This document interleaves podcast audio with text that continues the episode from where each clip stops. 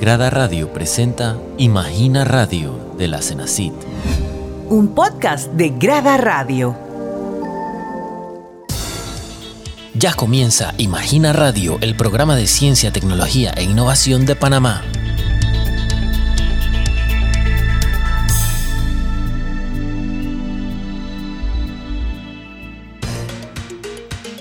Estimados oyentes, sean bienvenidos a Imagina Radio, el programa de la Secretaría Nacional de Ciencia, Tecnología e Innovación CENACIT.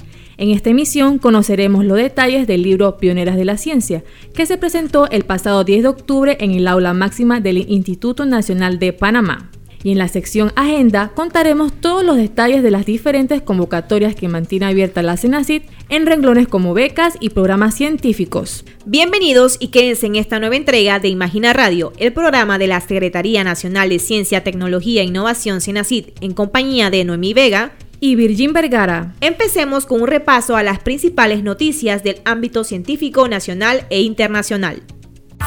Titulares de la ciencia.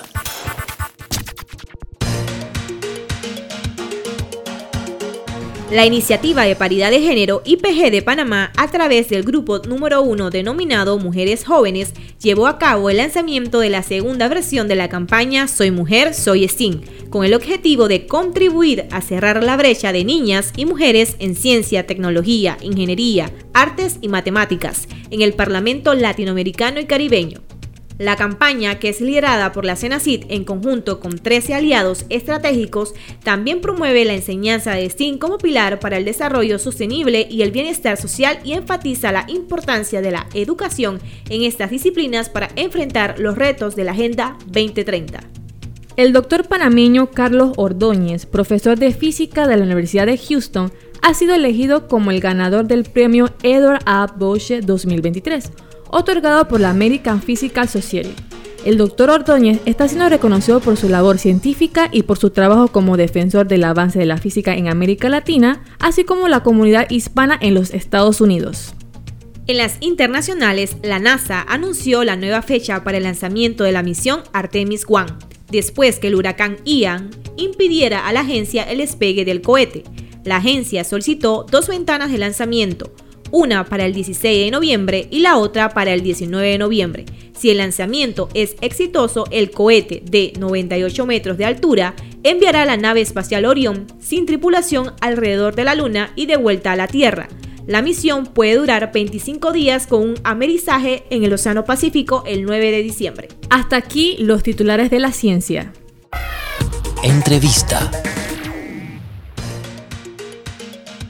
Eugenia Rodríguez es antropóloga, investigadora y consultora en temas de género, etnicidad y desarrollo.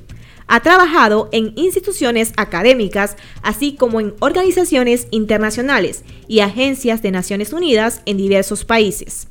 Desde el año 2014 se encuentra vinculada a la Universidad de Panamá como investigadora del Centro de Investigaciones de la Facultad de Humanidades, forma parte del Sistema Nacional de Investigación SNI de la CENACIT y es investigadora asociada al Centro Internacional de Estudios Políticos y Sociales CIEPS-IP. En tanto, Patricia Rogers es socióloga y ha sido asistente del proyecto Pioneras de la Ciencia. Hoy nos hablarán del libro Pioneras de la Ciencia que se deriva de una investigación que ha sido liderada por el CIEPS con el apoyo de la CENACIT. Bienvenidas a Imagina Radio. Muchas gracias por la invitación. Hola, muchas gracias por la invitación. Amigos oyentes, Pioneras de la Ciencia es un libro que fue editado por el CIEP IP y financiado por la CENACID. Entonces, para comenzar, cuéntenos de, de manera breve cómo inició la iniciativa de crear un libro que reúne los aportes de panameñas en la ciencia. Bueno, el libro surge de un estudio que hicimos hace cuatro años para la Senasit sobre la participación de las mujeres en la ciencia. Ese estudio reveló que todavía existen condiciones de inequidad para la participación de las mujeres en la ciencia, inequidad de género, y entre esas inequidades se observa la persistencia de roles y estereotipos de género que de alguna manera apartan a las niñas y a las jóvenes de las carreras científicas. Em, una, una propuesta que surgía dentro del mismo estudio para superar estos estereotipos es fortalecer la existencia de referentes femeninos en la ciencia, mujeres científicas que puedan estimular la carrera de las niñas y las jóvenes. Eh, referentes además que fueran cercanos, eh, referentes de científicas panameñas.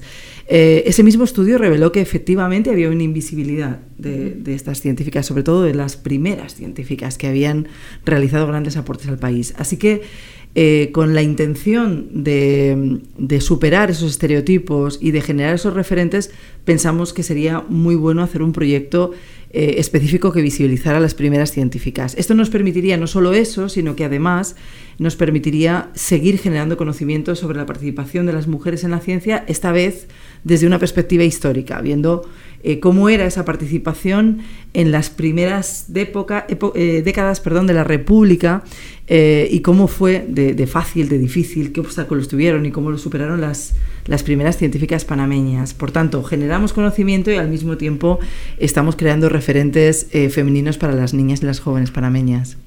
Doctora, nos acaba de mencionar que Pioneras de la Ciencia proviene de una investigación. ¿Nos puedes hablar algo eh, referente a esa investigación? Ese estudio fue también financiado por la Senasit. Eh, lo que se quería era tener un diagnóstico actualizado de la situación de las mujeres en la ciencia y bueno, reveló varias cosas. Reveló que las mujeres son menos en determinadas áreas eh, científicas y en determinadas posiciones dentro de la jerarquía científica, pero también demostró que a las mujeres les cuesta más llegar a los, a, los determinados espacios eh, científicos eh, y posiciones, pero también les, cuesta más permanecer.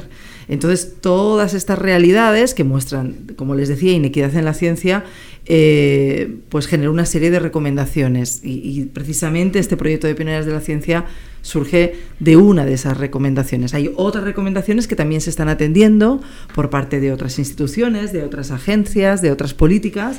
Eh, pero bueno, lo importante de ese estudio fue que, eh, como digo, generó un diagnóstico que nos permitió entender dónde estábamos y que nos, también nos marcó el camino para, para ver cómo podíamos resolver esos problemas identificados. Doctora, para aquellos que eh, deseen pues, conocer un poco acerca de este estudio, ¿dónde lo pueden encontrar? El estudio sobre mujeres y ciencias se encuentra colgado en la página web de la Senasit. Hay, hay precisamente una una pestaña eh, donde indica mujeres en la ciencia, creo recordar. Y ahí está el estudio, em, hay un resumen y está también el eh, documento completo para descargarlo. Y una serie de infografías que generamos eh, en relación a ese diagnóstico que también se pueden descargar. Doctora, volviendo al tema de Pioneras de la Ciencia, el libro, este se caracteriza porque reúne los aportes pues, de científicas panameñas. ¿Nos puede mencionar cuántas panameñas forman parte de este libro? Y a qué especialidades pertenecen. Bien, eh, nosotras teníamos en principio un número aproximado de, de, 12 pioneras de la ciencia. Este es el número que pensábamos completar eh, identificándolas a través de unos criterios de selección que definimos previamente. Nos dimos cuenta que 12 era insuficiente para cubrir todas las áreas científicas que han tenido desarrollo en el país y decidimos ampliarlo a 24. Así que son 24. Es una compilación eh, el libro compila 24 biografías de pioneras de la ciencia. No decimos nunca que sean las pioneras de la ciencia en el sentido de que de que agotamos el, concepto de pioneras de la ciencia con estas 24, entendemos que, puede haber, y que de hecho seguro hay algunas otras pioneras en otros campos científicos, pero estas 24 son pioneras en sus áreas científicas. Y eh, nos venía muy bien para precisamente lo que queríamos hacer, estos dos objetivos que te comentaba al inicio, visibilizar y crear referentes de científicas panameñas, pero también generar conocimiento a través del análisis que hacemos de sus biografías. Porque esas biografías nos han servido para, eh, para hacer un análisis de cómo vivieron ellas eh, sus realidades para participar en la ciencia. ¿Qué barreras encontraron? ¿Cómo las superaron? ¿Cómo fueron sus infancias? ¿Qué apoyos, qué referentes tuvieron? Eh, en fin, qué condiciones eh, em, facilitadoras y qué condiciones em, a, nivel de obstáculos enfrentaron. Entonces, bueno, como digo, es una compilación que recoge diferentes áreas científicas. Están muy representadas, sobre todo las áreas donde las mujeres han participado siempre más históricamente, porque también son las áreas donde eh, bueno, hay, un vínculo mayor por los roles y los estereotipos de género. Son las ciencias sociales y las humanidades, pero también las ciencias de la salud. Ahí están sobrerepresentadas las mujeres en las primeras décadas del, siglo pasado. En, ya en épocas más contemporáneas encontramos a mujeres insertas en otras áreas científicas que han tenido un desarrollo más tardío en el país, como por ejemplo las ingenierías. Doctora, ¿cuáles eran esos obstáculos que presentaban las primeras pioneras de la ciencia? Eh, lo cierto es que son bastante parecidos a los obstáculos que se encuentran las mujeres actualmente. En este sentido, podemos decir que mm, desde hace 100 años, por poner esa fecha, que fue la fecha en la que se graduó precisamente eh, Clara González, hace 100 años, la primera abogada, la primera mujer en graduarse en estudios superiores en el país, eh, los obstáculos que se encontró Clara González y que, y que encontraron eh, otras mujeres que también son pioneras de sus épocas o de épocas eh, más tardías son muy parecidos a los obstáculos que encontramos ahora. Estereotipos de género sobre las capacidades de las mujeres para realizar un trabajo científico, problemas para conciliar la vida profesional, la vida científica y la vida doméstica, la vida familiar. Em, roles de género y una y una falta de, asunción de políticas de cuidados para atender estas responsabilidades de cuidados por parte del Estado, otros estereotipos de género que tienen que ver con la capacidad de las mujeres para eh, liderar instituciones eh, científicas o para asumir puestos de liderazgo. En fin, una serie de, inconvenientes, de barreras que, todavía encontramos hoy. Hay algunas medidas que se han ido implementando en los últimos años y que han permitido que haya más mujeres en las ciencias, definitivamente, pero son muy pocas. Y este estudio que te comentaba que hicimos hace cuatro años reveló que, definitivamente hemos avanzado poquísimo. De hecho, hay cosas que observamos en este estudio que hicimos de las pioneras que que no eran obstáculos en su momento y que ahora pueden serlo. Por ejemplo, la desigualdad socioeconómica y la desigualdad territorial, que ahora es muy fuerte en el país y que tiene impacto en quienes pueden o no pueden hacer ciencia, en la época de las pioneras no era tan fuerte. Tenemos pioneras que provienen de ámbitos rurales, eh, pioneras, muchas de ellas que provienen de estratos socioeconómicos bajos, que tuvieron becas para poder estudiar, que tuvieron apoyos. Eh, esto nos demuestra que eh, lejos de avanzar, tal vez en algunos sentidos estamos hasta retrocediendo ¿no? en términos de inequidades, que no solo serían de género, evidentemente, serían también socioeconómicas. Excelentes aportes, doctora. ¿Cómo fue el proceso en términos de tiempo para elaborar el libro y cómo seleccionaron las 24 pioneras? Eh, empezamos la investigación en, pues hace más o menos un año y medio. Fue una investigación bastante larga y que nos llevó más tiempo del que imaginamos porque eh, la selección de las pioneras precisamente fue eh, un trabajo bueno, pues que exigió mucha dedicación y mucha atención. Eh, más de la que habíamos planificado en un inicio. Eh, lo primero que hicimos fue toda una reflexión, digamos, conceptual de qué significa pioneras y qué íbamos a entender por ciencia.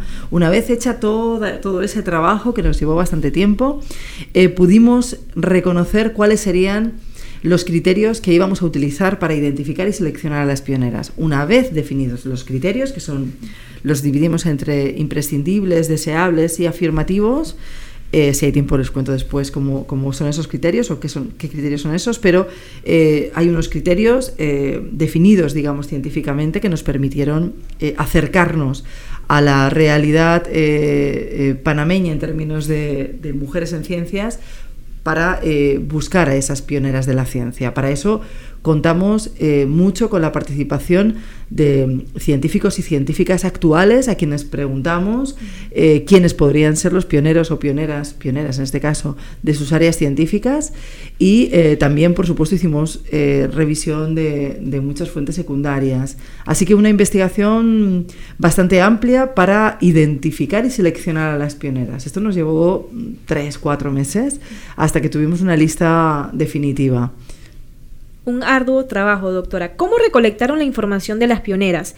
¿Quiénes brindaron esas entrevistas? ¿Los familiares, conocidos, colegas?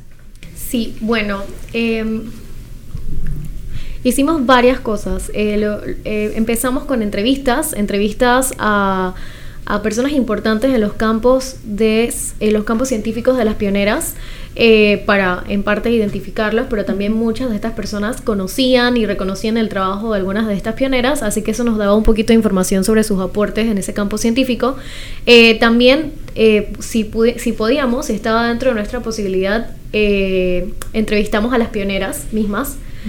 y también a familiares de las pioneras que eh, no se encontraran eh, con nosotros o eh, también con, como con colegas, con amigos, amigas cercanas, personas que habían trabajado con ellas en, su diverso campo de investigación. También hicimos mucha revisión de revistas, periódicos, para poder encontrar como eventos en donde ellas hubieran participado o donde se hubiera reconocido eh, de alguna forma su trabajo y pues también tuvimos que acudir a, eh, a su propia investigación, o sea, eh, tratar de entender un poco cuáles habían sido sus aportes en sus diversos campos. Para completar lo anterior, ¿qué fue lo más fácil o difícil del trabajo de campo? Bueno, una buena pregunta. sobre, yo creo que lo difícil estaba un poco relacionado con identificarlas. O sea, e, eso también fue trabajo de campo porque teníamos que, que, hacer una lista de posibles pioneras, eh, encontrarlas. Era difícil porque, como saben, o sea, no son tan reconocidas, eh, no son tan, no están tan visibles. Tienes que escarbar un poco como entre los mismos archivos.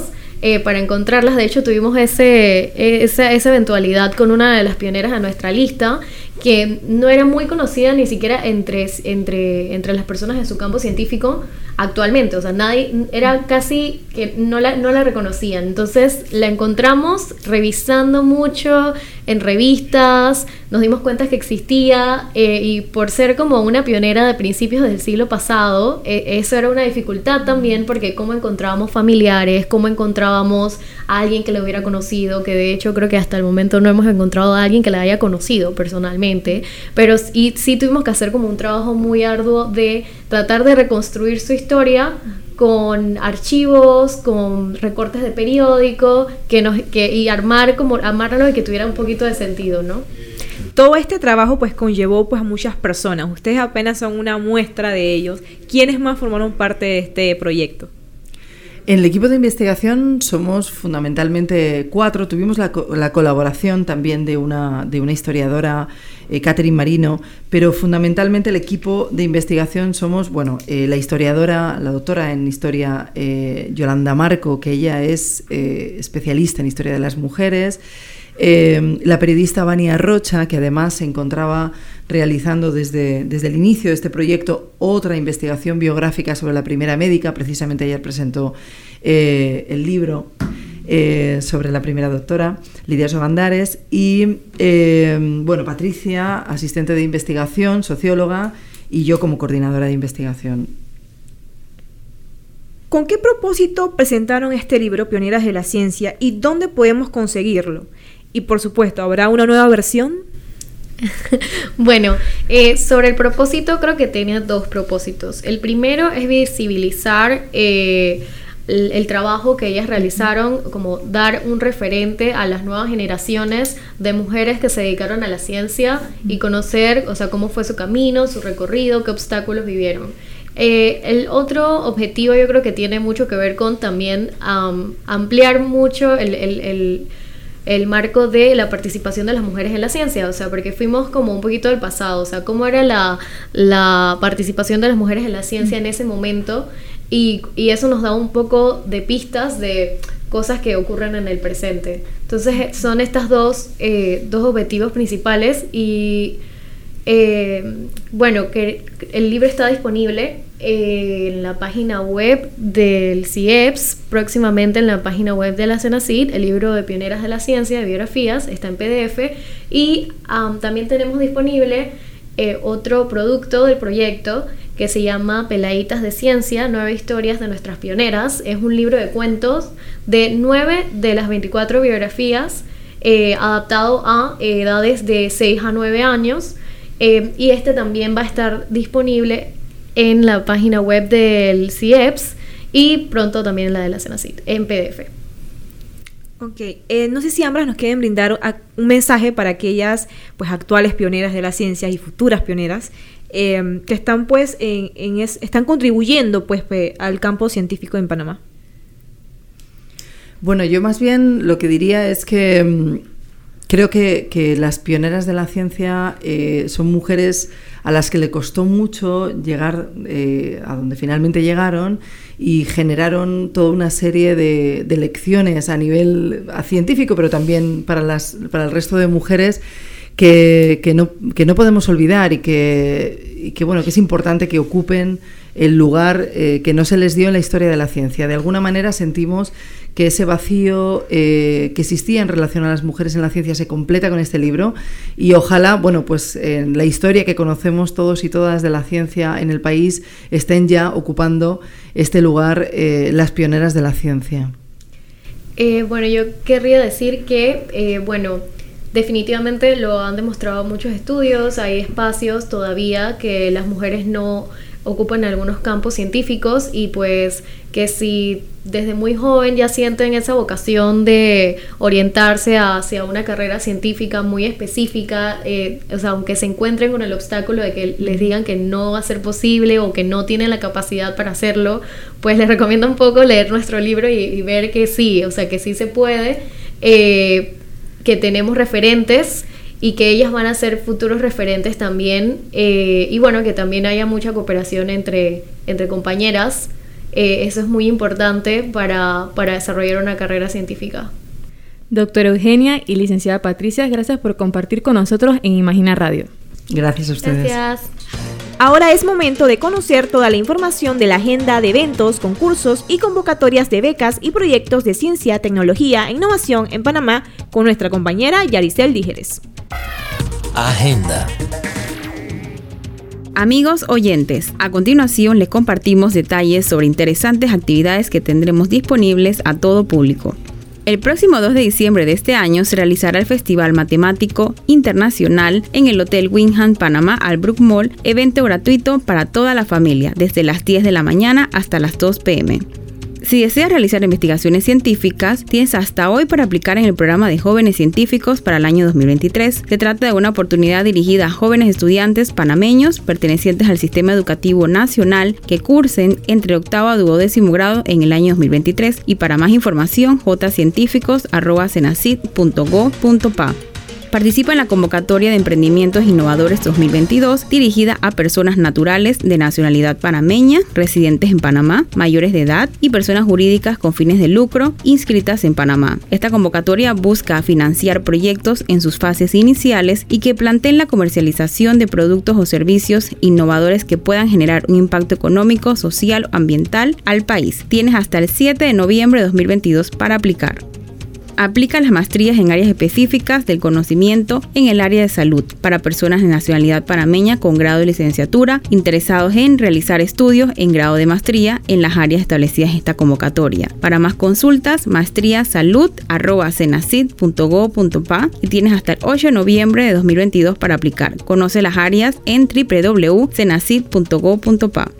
El Indicasat IP estará celebrando sus 20 años de aniversario el próximo 31 de octubre en el Centro de Convenciones de la Ciudad del Saber, el cual contará con una agenda científica de mesas redondas con temas de interés tales como productos naturales y descubrimiento de drogas, investigaciones de leishmaniasis, de la salud y en neurociencias. Es totalmente gratis.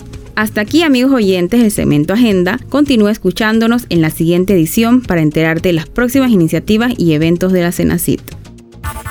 Dato de la semana.